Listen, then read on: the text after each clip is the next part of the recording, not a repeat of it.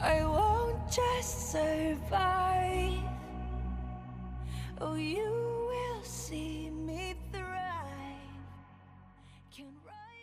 Hola familia y bienvenidos a este nuevo episodio de Olympic Talks o charlas olímpicas. Hoy vamos a estar hablando de los Juegos Olímpicos de Montreal 1976 y como dije en el episodio anterior dedicado a Múnich 72, este va a estar dedicado a mi tía María de los Ángeles, más conocida como Titi dentro de la familia, porque es una gran fan de la gran heroína de estos juegos que estaremos comentando más adelante, pero si sabes de deporte o si tienes conocimiento de lo que sucedió en los Juegos de Montreal, pues sabes perfectamente de quién te estoy hablando. Con estos Juegos en Montreal, la cita olímpica regresa al continente americano por cuarta vez, específicamente al norte del continente, en Canadá, y fueron un éxito total en lo que a la faceta deportiva se refiere. Pero en cuanto al tema económico-político fueron bastante desastrosos y por suerte esto no intervino en el tema del el desarrollo del deporte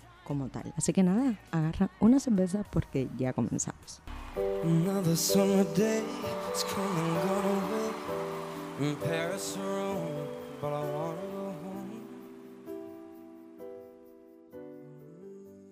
Montreal solicitó ser sede de los Juegos Olímpicos en varias ocasiones hasta que finalmente se le fueron cedidos para 1976. En esta ocasión participarían 6.028 deportistas, entre ellos 1.247 mujeres, como siempre digo. Seguimos viendo un avance progresivo y quizás ahora en estos últimos tiempos un poco más acelerado del aumento de la participación femenina y esta cantidad total de deportistas pues representaban a 92 países. Si vamos al episodio anterior de Múnich 1972 que vimos que había una participación de 121, vemos un leve descenso en los países, pero todo tiene su explicación y lo vamos a ver más adelante. La reina Isabel II presidió la ceremonia inaugural en su condición de miembro de la Commonwealth, que ustedes saben que es una organización que reúne a todas aquellas antiguas colonias del Reino Unido, junto a las autoridades del gobierno y del Comité Olímpico, la cual dio por abierto los Juegos hablando en lengua inglesa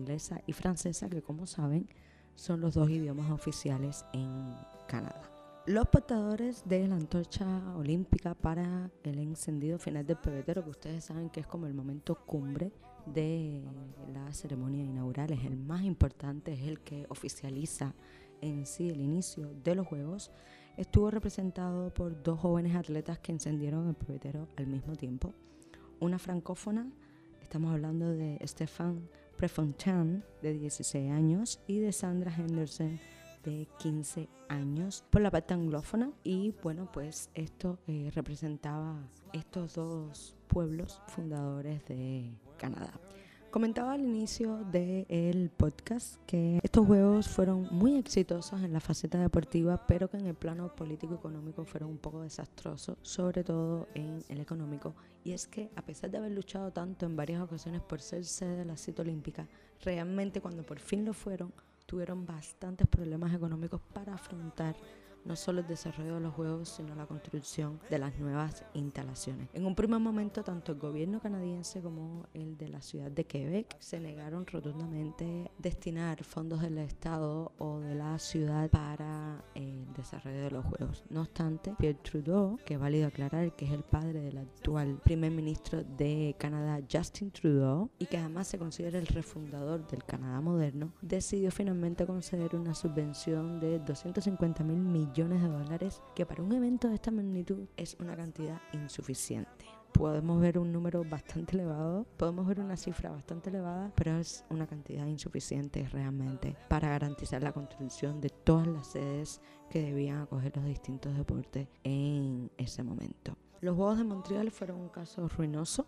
financiaban casi su totalidad por iniciativas privadas y esto pues se reflejó en la subida de impuestos sobre el precio del tabaco, el alcohol, la emisión de sellos y monedas, el sorteo de lotería y alguna que otra aportación personal individual a modo de donación por parte de los ciudadanos del país. El Stade Olympique de Montreal, el buque insignia de este evento olímpico, dirigido por el arquitecto francés Roger Tilibert, el cual lo habilitó para una capacidad de 75.000 espectadores quedó a medio construir debido a una huelga laboral en la etapa final de la construcción. Fue apodado como el estadio de la gran deuda porque todo lo que trajo consigo el desarrollo de estos juegos desde el punto de vista económico, que no se pudo recuperar, llevó a Canadá a más de 30 años pagando la deuda. Y en el tema político, ¿por qué fue desastroso? Bueno, porque estos Juegos vivieron el primer gran boicot masivo de la historia de la cita olímpica. No es el primer juego donde hay boicot, pero siempre habíamos visto boicot aislado de un país en particular o de varios, pero siempre en pequeña cantidad. Este va a sufrir el primer gran boicot de la historia, aunque no el más grande. Eso sucedió en Moscú 80 y lo vamos a ver en el próximo episodio. ¿Por qué sucedió este boicot? La mayoría de los países africanos no estaban de acuerdo con la participación de Nueva Zelanda, ya que su equipo de rugby había participado en un partido contra el de Sudáfrica. Y hay que recordar que Sudáfrica en aquellos momentos estaba con el desarrollo de la apartheid dentro del país y había quedado excluida de las citas olímpicas. Y bueno, en protesta a esto y las presiones ejercidas al COVID que no se dio, pues 24 países africanos decidieron no participar en los Juegos y al tiempo que habían llegado, al mismo tiempo se fueron. Hay que hacer contar que después de los luctuosos sucesos que comentamos de 1972, la masacre que se realizó contra la delegación israelí, pues los organizadores de estos Juegos, preocupados porque algo como aquello pudiera volver a suceder, contrataron 15.000 policías en previsión y protección de todo el entorno olímpico.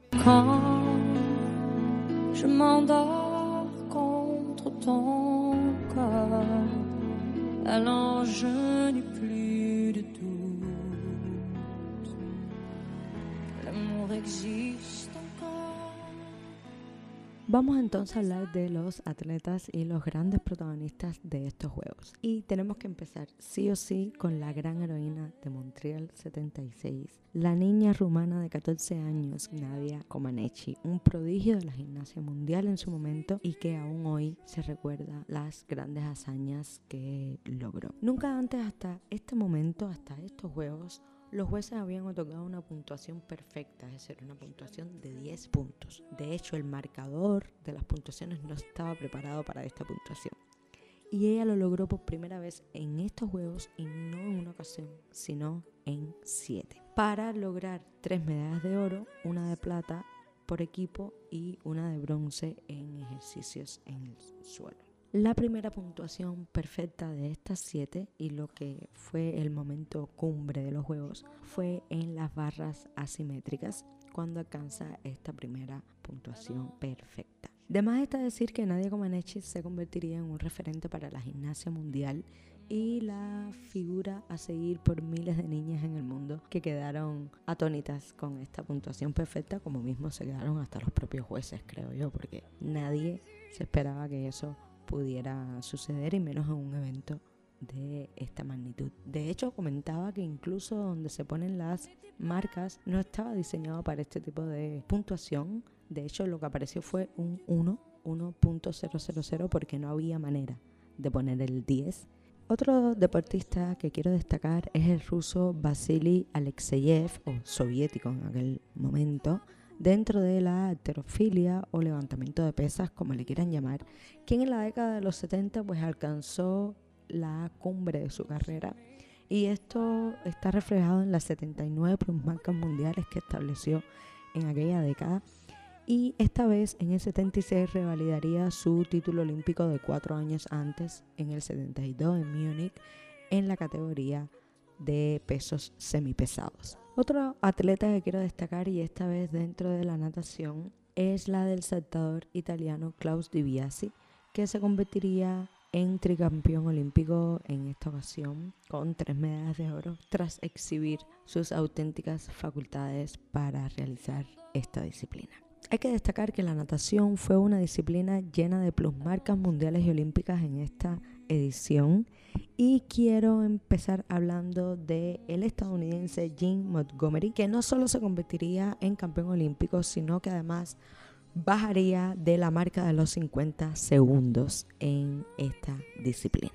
Cosa que hasta el momento no se había logrado pasando la historia por este récord tan importante. Este récord galáctico, al cubrir la distancia de los 100 metros, paró los cronos en 49,99, lo que lo hace que el tope de esos 50 segundos pasaran a la historia con esta nueva plusmarca. Otros nadadores serían John Nader, quien obtuvo cuatro medallas de oro y una de plata, así como los compatriotas Brian Goodell y Bruce Furniss, que también establecerían plusmarcas mundiales y olímpicas y ganarían dentro de sus categorías. Pero si hay un nombre que hay que mencionar dentro de esta infinidad de grandes registros dentro de la natación, es sin duda a Cornelia Ender dentro de la modalidad femenina, representante de Alemania Oriental que alcanzó cuatro medallas de oro y una de plata. Pero lo interesante no es la cantidad de medallas que tuvo, sino la cantidad de récord fase tras fase que fue estableciendo hasta ser finalmente campeona.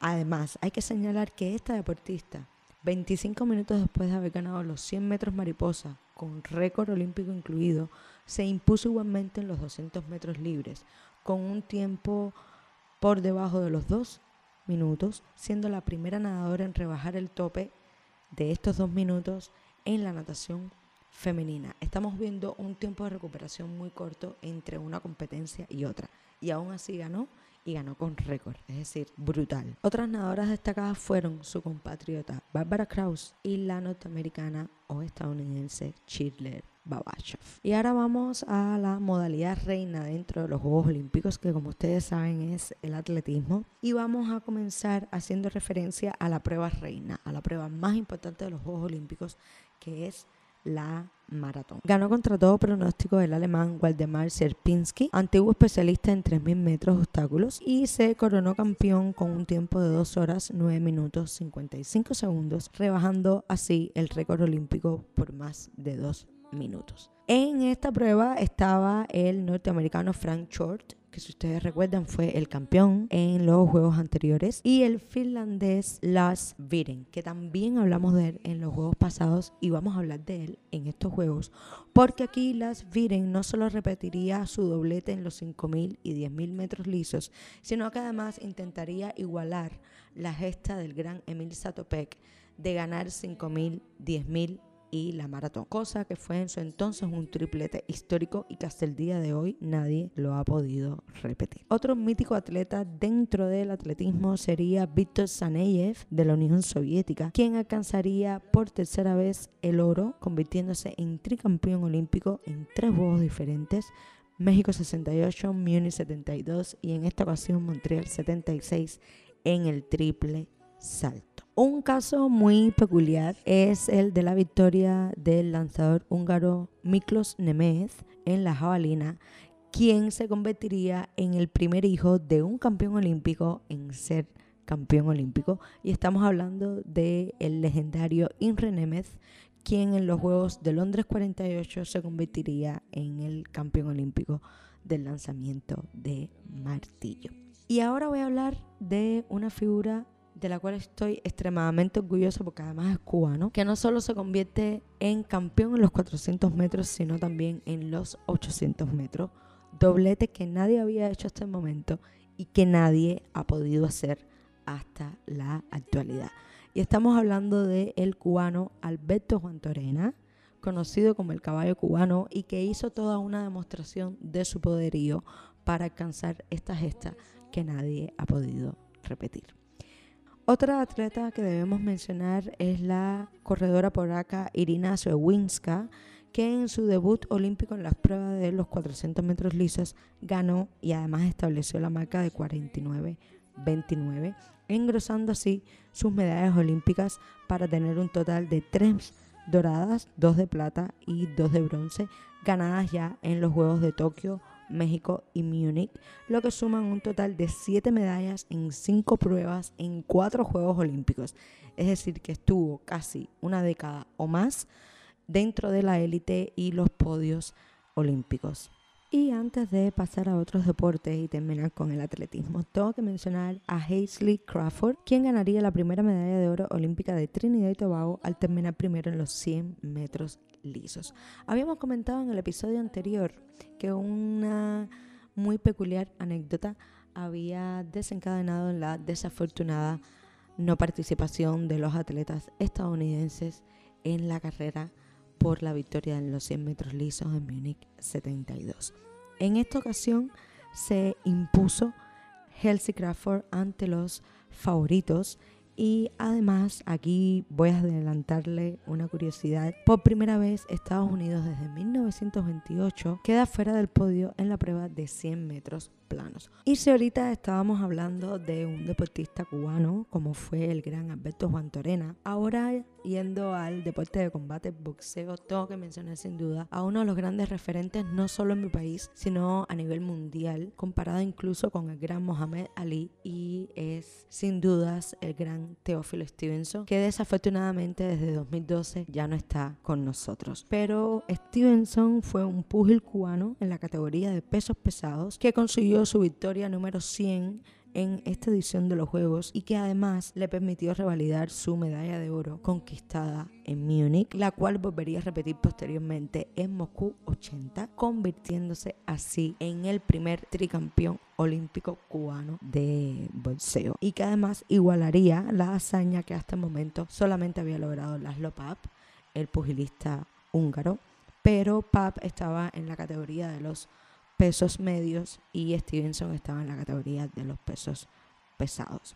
Como ya comentaba, fue considerado en su momento el mejor peso pesado del mundo, pero en la condición de amateur, porque coincidió en tiempo y época con el gran Muhammad Ali, que también fue campeón olímpico, ya lo vimos en episodios anteriores, y con otro grande como fue Joe Fraser. Estas han sido las grandes figuras de estos Juegos de Montreal 76. Como pueden ver, a pesar de que habíamos comentado que en el plano político-económico había sido un poco desastre todo, la verdad es que en la faceta deportiva fueron unos muy buenos Juegos con grandes figuras y como isleña, caribeña, cubana, muy contenta de que dos grandes figuras de mi país hayan sobresalido en estos Juegos como fue Juan Torena y Stevenson que comentaba hace un rato.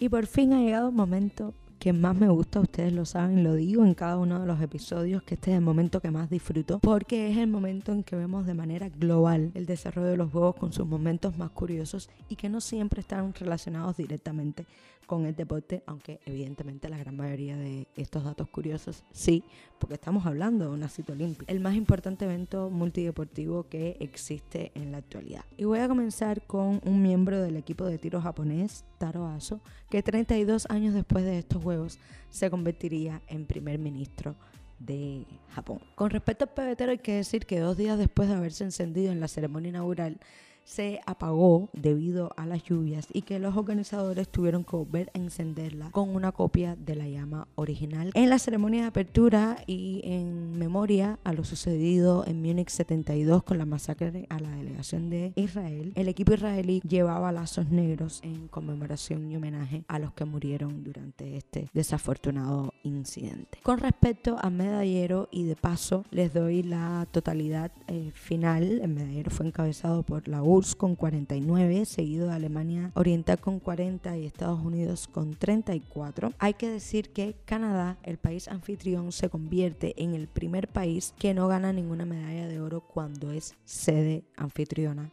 de los Juegos Olímpicos. Terminó apenas con 5 medallas de plata y 6 de bronce. Con respecto a la gimnasia, y que es una anécdota muy curiosa y que habla, en este caso, de una figura en específico, pero que de manera general habla de lo que representa el deporte para la gente que lo practica y lo que representa además y el gran honor que es llevar tu bandera y representar tu país en un evento multideportivo de esta magnitud.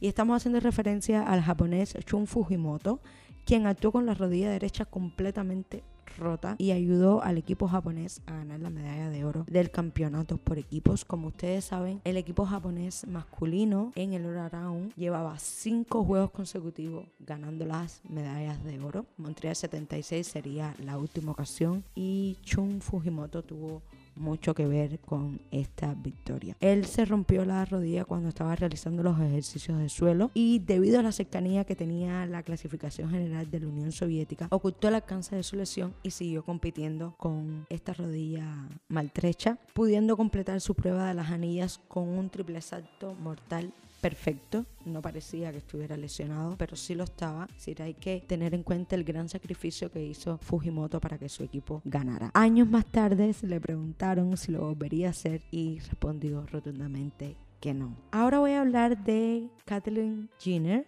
y este nombre les va a sonar porque Kathleen Jenner, que es un nombre femenino, es un nombre de mujer, sería campeón olímpico y sí, han escuchado bien, campeón olímpico en Montreal 76 en el decatlón, estableciendo además récord mundial de puntos con 8.634. ¿Y por qué campeón y no campeona? Porque en Montreal 76 Kathleen Jenner era Bruce Jenner y además este nombre les tiene que sonar muchísimo porque es el padre de las Jenner del clan Kardashian, que además tiene un reality show y todo, pues fue campeón olímpico en el decatlón. Además, quiero mencionar a Edwin Moses en estas curiosidades porque ganó los 400 metros con valla con menos de un año practicando esta disciplina y que además se convirtió en el único medallista de oro masculino en pista, en atletismo de pista por parte de los Estados Unidos, cosa que no sucedía desde las ediciones anteriores. Estados Unidos siempre ha sido un país con gran cantidad de preseas en el atletismo, sobre todo en el atletismo de pista. Thomas Bach, en representación de la Alemania Occidental, ganaría una medalla de oro en la prueba de florete y les tiene que sonar muchísimo porque es el actual presidente del Comité Olímpico Internacional el boxeador de peso pesado Clarence Hill ganaría una medalla de bronce para Bermudas, convirtiéndose Bermudas en la nación más pequeña en términos de población en ganar una medalla olímpica en los Juegos Olímpicos. Una curiosidad, y más que una curiosidad, fue algo que sucedió años más tarde, una revelación que sucedería años más tarde.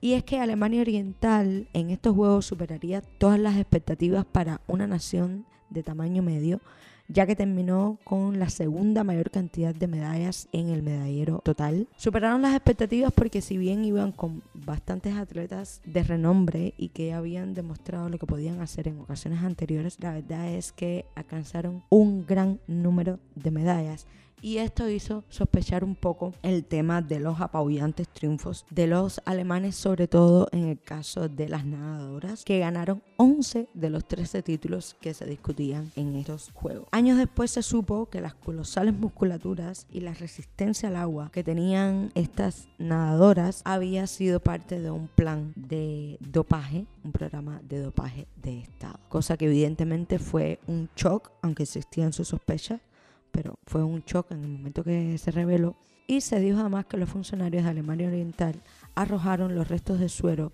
y jeringas al río San Lorenzo o San Lawrence River. Y para finalizar con las curiosidades, decir que una de las calles que rodean el Estadio Olímpico fue rebautizada en honor a Pierre de Coubertin, que como ustedes saben, y ya hemos comentado en varias ocasiones y ampliado información sobre esto, fue el fundador de los Juegos Olímpicos modernos.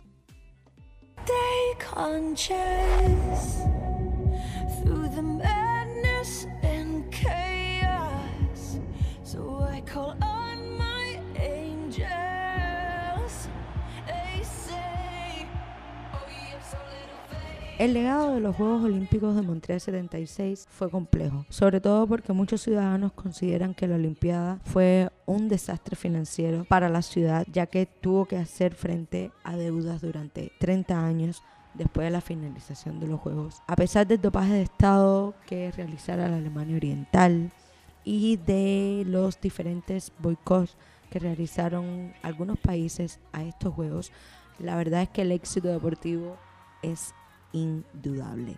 Lo hemos visto en la gran cantidad de figuras donde resalta, por supuesto, de manera indiscutible la figura de la gran heroína de estos juegos, la rumana de 14 años, Nadia Comaneci. La próxima parada es Moscú 80, donde vamos a ver el mayor boicot de la historia de los Juegos Olímpicos y vamos a ver anécdotas y curiosidades con respecto a estos Juegos. Decir como dato final de estos Juegos de Montreal 76 que se escogió un animal típico de Canadá de mascota, como es el castor, y que se le puso como nombre a Mick. Como ustedes saben, Desde Múnich 72 empezaron oficialmente las mascotas, que se ha convertido en una de las cosas más representativas dentro de los Juegos Olímpicos.